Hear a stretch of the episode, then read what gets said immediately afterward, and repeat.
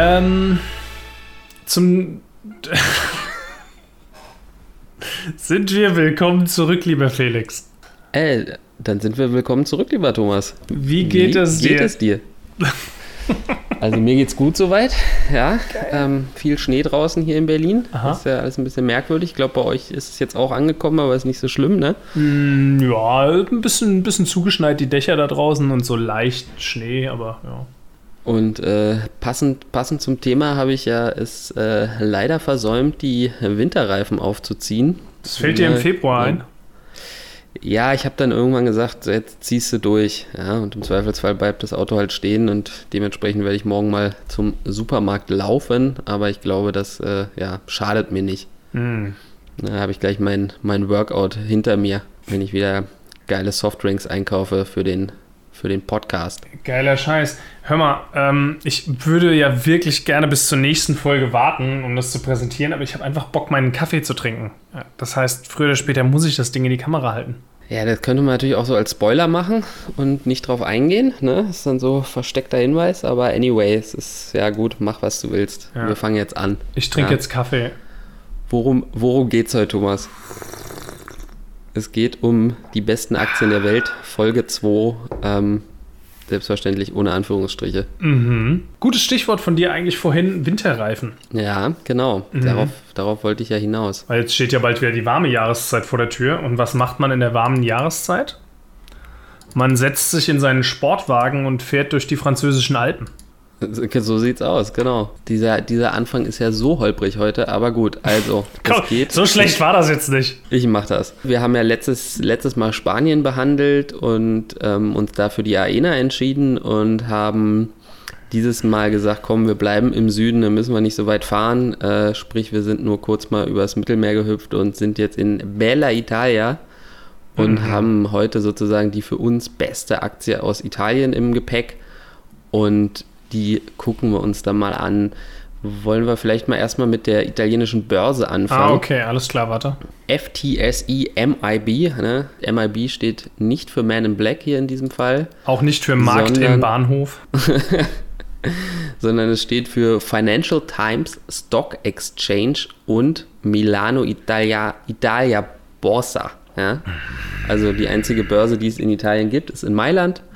Und ähm, das ist sozusagen der größte italienische Index, vielleicht so ein bisschen vergleichbar mit dem DAX, wobei es aber ähm, ja kein Performance-Index ist. Ne? Also sprich, die Dividende ist nicht eingepreist. Das ist ja so etwas, was am DAX immer so ein bisschen komisch ist. Beim DAX ist die Kursentwicklung immer inklusive inklusive der Dividende. Also klar, ne, die wurde zwar gezahlt, aber ich finde das eigentlich ein bisschen blöd, weil die Unternehmen ja dann doch eigentlich anders bewertet sind. Na gut. W wann sollte mich das Cool. interessieren, was du gerade gesagt hast mit den in den Index einkalkulierten Dividenden?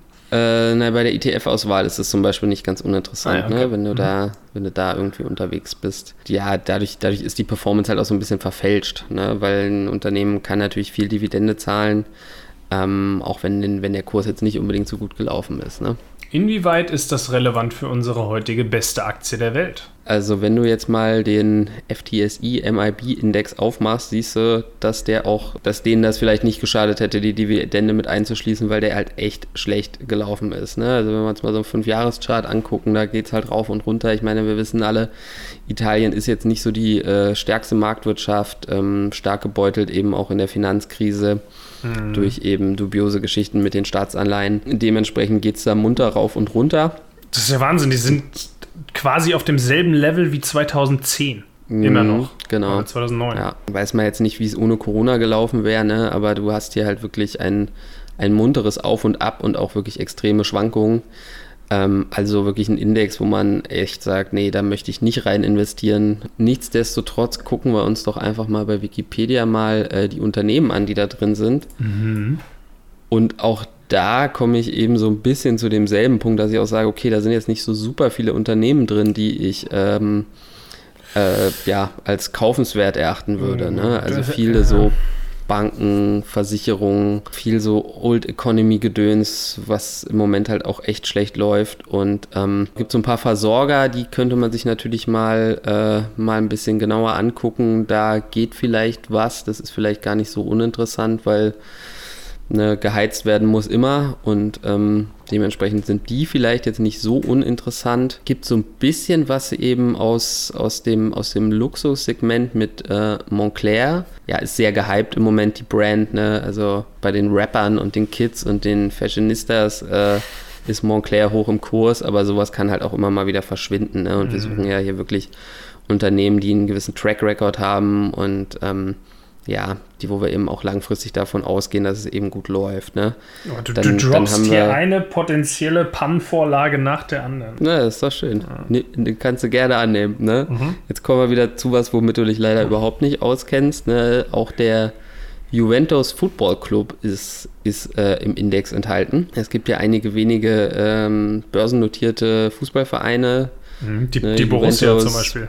Die Borussia, ne? aber sowas ist für mich wirklich auch so ein so ein Fan-Investment. Ne? Also weiß ich nicht, wenn der große FC Barcelona, der ja aktuell auf dem Schuldenberg von 1,2 Milliarden sitzt, ähm, sich entscheiden sollte, an die Börse zu gehen, würde ich da natürlich auch meinen Support dalassen.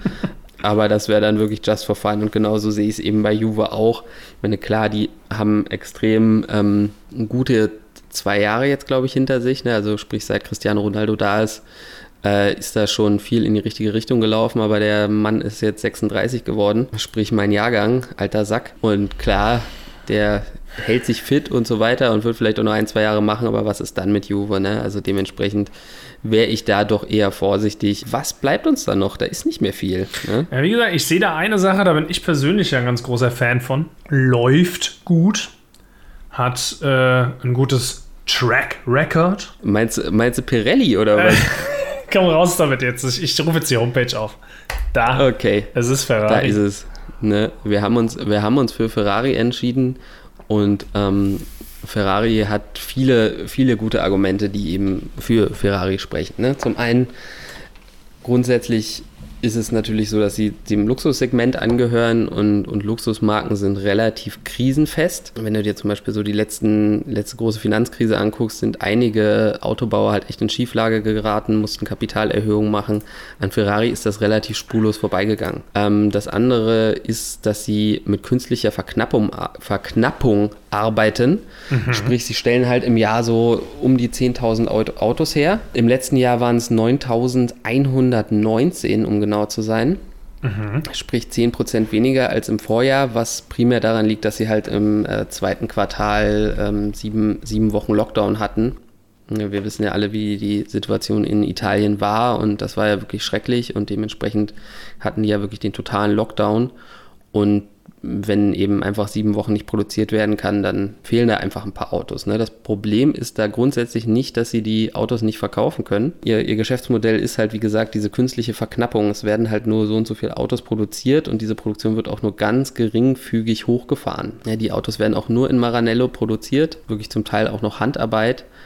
Und du kriegst diese Autos auch nicht so einfach. Ne? Also es gibt auch Gründe, warum so viele, sage ich mal, Neureiche vielleicht eher mit einem Lamborghini unterwegs sind, weil das ist in Anführungsstrichen Massen, Massenauto. Die Limited Edition halt von Lamborghini kannst. ist halt limited to how many they can make. Ja, ne? also Lamborghini ist ja im Prinzip Audi und äh, sicherlich auch tolle Autos und auch, glaube ich, was so den das Fahren angeht, auch leichter zu, zu meistern als ein Ferrari. Ne? Ein Ferrari ist halt schon noch echt ein ziemlich reiner Sportwagen, wo du halt wirklich auch beide Hände am Lenkrad haben musst und nicht was für jedermann, aber du kriegst sie halt einfach nicht. Die meisten Leute, die einen Ferrari kaufen, haben schon drei Stück. Ne? Du hast halt feste Kunden und die gehst du halt durch, wenn ein neues Modell kommst und fragst einfach, hey, willst du einen mhm. haben?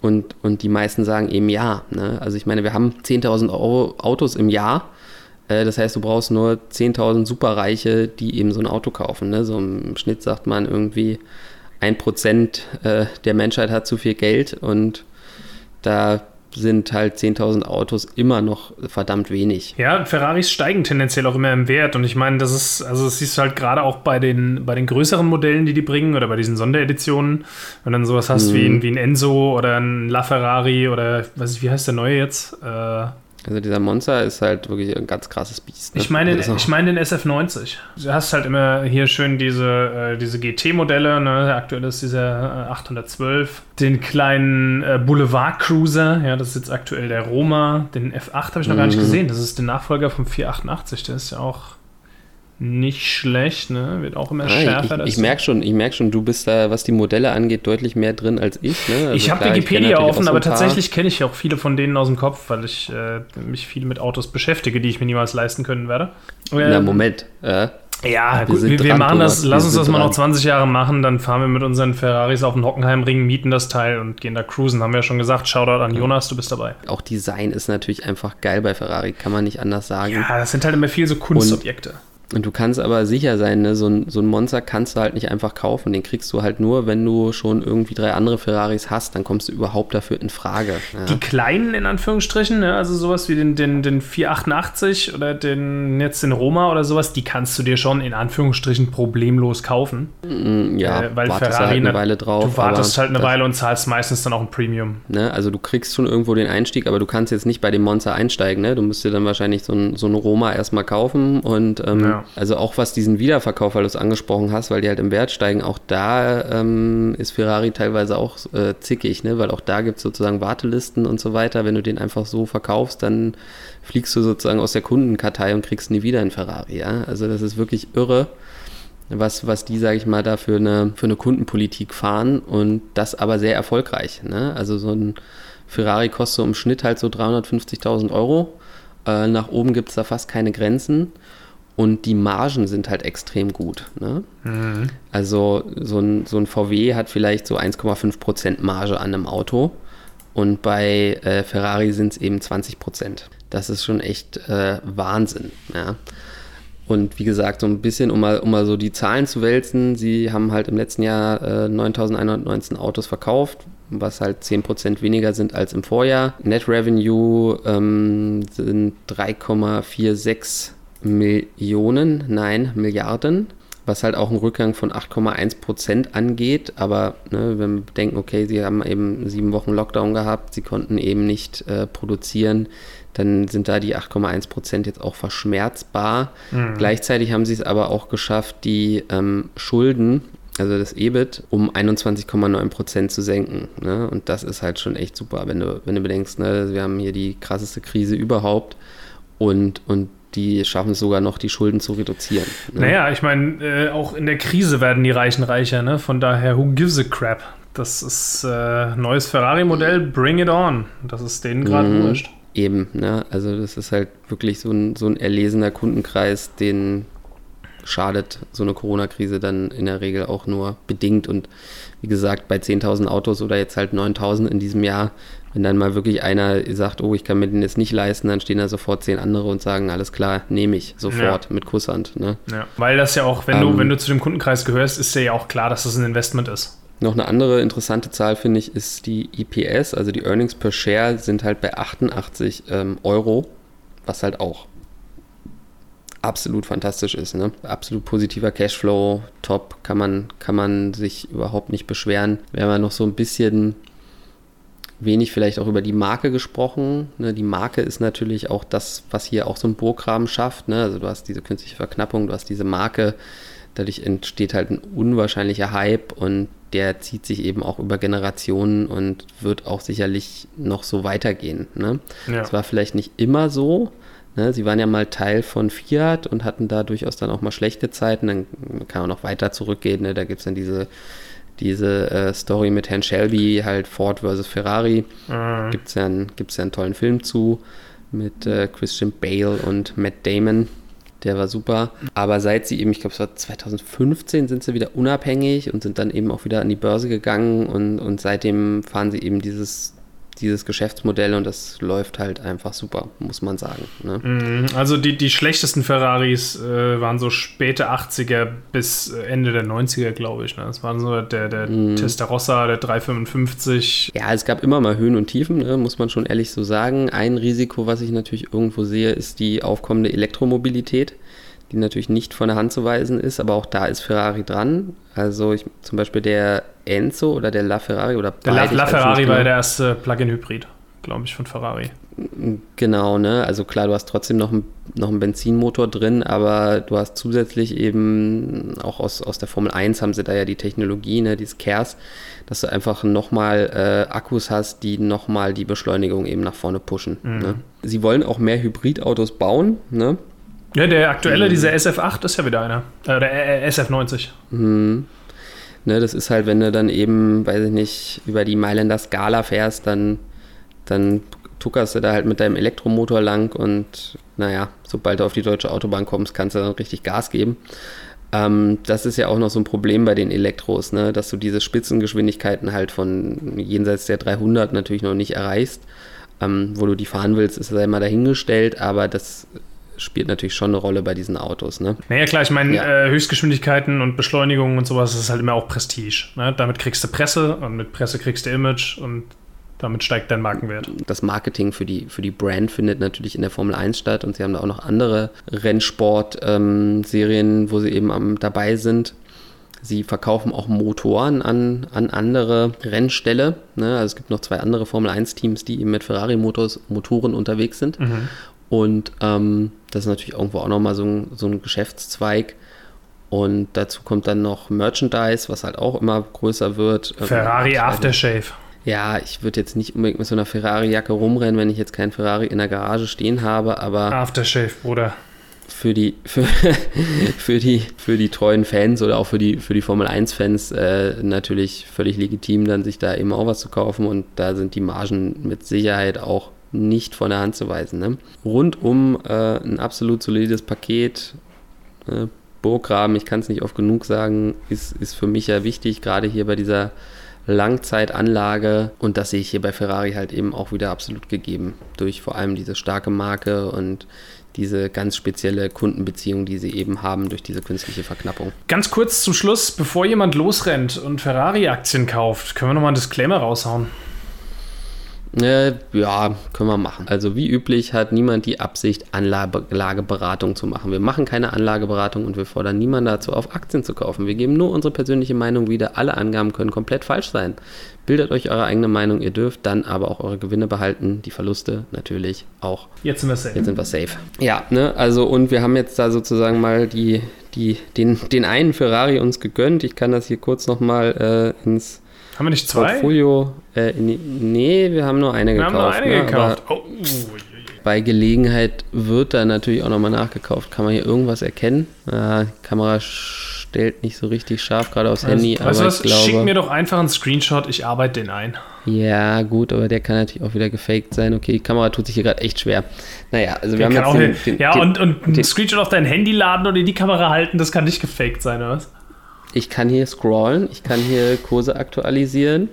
Ähm, also Felix, man konnte ehrlich. jetzt auch sehen, dass unsere AENA heute 2,26% runtergegangen ist. Ja, also wer, wer glaubt, dass wir irgendwen über den Tisch ziehen wollen, indem wir einen Screenshot in die Kamera halten, dass wir eine Ferrari-Aktie gekauft haben, da kenne ich effektivere Multilevel-Marketing-Schemes. Ja. Äh, das stimmt natürlich, das stimmt natürlich. Ja, ich meine, ist natürlich auch, ne, es geht uns ja erstmal, das ist ja erstmal so ein Beispieldepot. Ne? Also ich habe ja zum Beispiel AENA, habe ich ja jetzt für mich nochmal im großen Depot auch nochmal ordentlich nachgekauft. Ähm, hier geht es jetzt nicht darum, irgendwie die großen Summen aufzubauen, sondern einfach erstmal ein bisschen ähm, ja, zu sammeln und bei Gelegenheit dann eben auch nachzukaufen. Mm. Ne? Hm. Grundsätzlich sehe ich dieses Depot so ja, mit, einer, mit einer Haltedauer von mindestens zehn Jahren oder auch noch länger je nachdem, wie gut du dich benimmst. Ne? Man weiß ja nie, wie wir uns so in zehn Jahren verstehen. Ich bin Ehrenmann. Kann natürlich hier auch. Also ich weiß nicht, warum du dir Gedanken machst. Ich mache mir keine Gedanken, alles gut. Bei Gelegenheit würde ich da auf jeden Fall auch nochmal nachkaufen. Mhm. Sie ist nämlich jetzt auch nicht super günstig. Ja, das muss man natürlich ehrlicherweise auch sagen. Ne? Wir haben erwartetes KGV ja. für 2021 von 40,9, was halt schon nicht ohne ist. Ne? Naja. Aktienkurs aktuell 172 Euro. Die erwartete Dividende für 2021 0,74 Prozent. Da freut sich jeder drüber. Eben, ne? also es gibt ein bisschen Dividende, wie wir ja bereits gesehen haben, ne? mit, mit 88 Euro Gewinn per Share ähm, oder Earnings per Share ähm, ist da natürlich auch noch ein bisschen Luft nach oben. Und für wie viel haben wir jetzt gesehen, gekauft? Wir haben gekauft für 170,85. Jetzt sind wir schon hier fett 0,7 Prozent im Plus. Wow. By the way, an der Stelle, bevor wir aufhören, nochmal ganz kurz Shoutout an die Naga Group. Thanks for making me rich. Na gut, ich Dazu glaube, später das mehr. Das, wir, das besprechen wir in der nächsten Folge. Ist das, glaube ich, ganz, ganz guter Ganz guter Aufhänger. Ja, ich glaube, diese Episode ist mehr als lang genug geworden. Definitiv. Um, Raus um hier. zu sagen, ne, Ferrari ist die beste italienische Aktie, haben wir jetzt wieder 20 Minuten gebraucht. Viel zu hart. Das, das halt hätte man in fünf Minuten zusammenfassen können. Hätte, hätte, Fahrradkette. Hm, Damentoilette. In, in dem Sinne. Alles klar. Bye, bye. Macht's gut. Danke ciao. für eure Zeit. Ciao, ciao.